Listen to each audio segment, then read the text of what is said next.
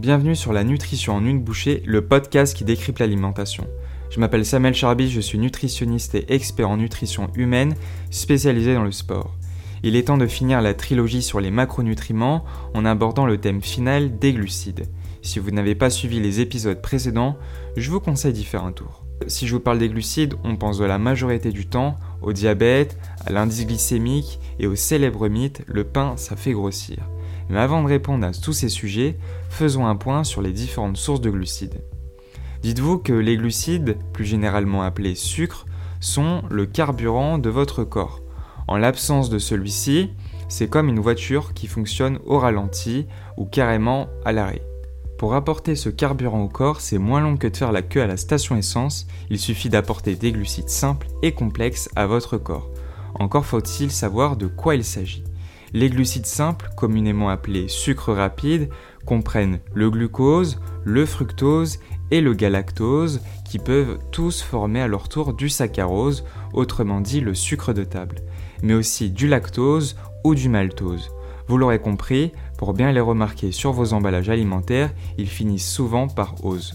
Ces glucides sont absorbés rapidement par le corps, on les retrouve notamment dans les fruits et leurs jus, le lait et le yaourt, les aliments sucrés comme les pâtisseries, le chocolat, les sirops et le sucre raffiné comme on l'a dit précédemment avec le sucre blanc, le miel, le sirop d'érable et bien d'autres encore.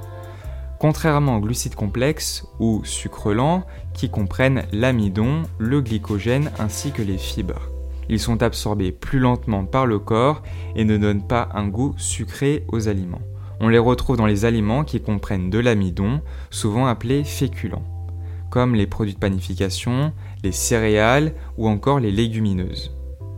Si jusque-là vous n'êtes pas encore perdu, continuons les explications.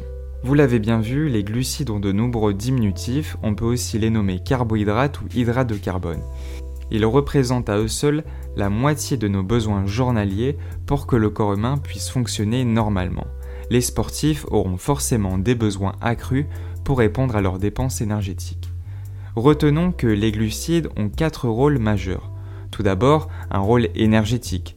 Comme je vous l'ai dit précédemment, c'est le carburant essentiel des cellules de notre organisme, et notamment celle du cerveau, avec une consommation de près de 140 grammes par jour de glucose.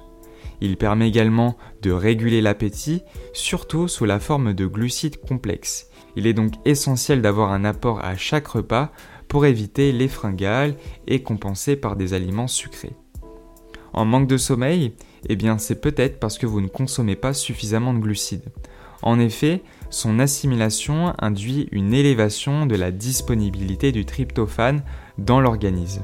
Le tryptophane étant un acide aminé précurseur, entre autres de la sérotonine et de la mélatonine.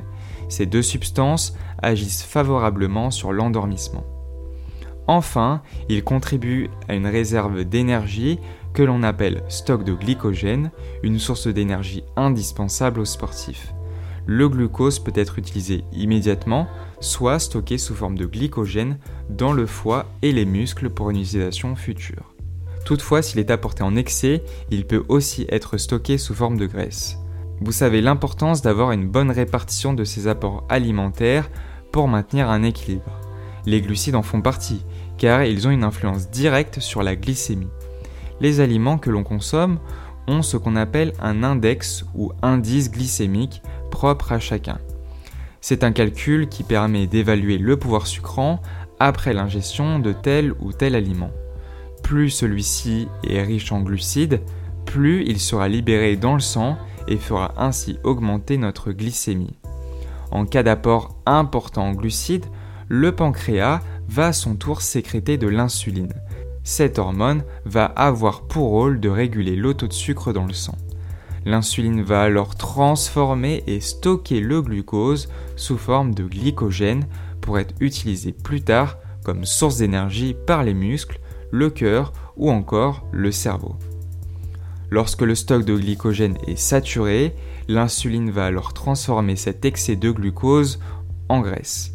Si vous souhaitez en savoir plus sur le sujet, je vous recommande vivement d'écouter mon podcast sur l'indice glycémique. Voilà, vous savez déjà tout ou presque sur les glucides. Lors du prochain épisode, nous parlerons d'un tout autre sujet. C'est déjà la fin de ce nouvel épisode de la nutrition en une bouchée. D'ailleurs, si vous écoutez ce message, c'est que vous êtes resté jusqu'au bout, alors un grand merci. Si vous voulez, vous pouvez me laisser un avis sur Apple Podcast, mettre une note sur Spotify et partager cet épisode autour de vous. Si vous avez des idées de sujets que vous aimeriez voir abordés, dites-le moi en commentaire ou bien sur les réseaux sociaux sur Samuel Charby Nutrition. Je vous dis à la semaine prochaine pour un nouvel épisode.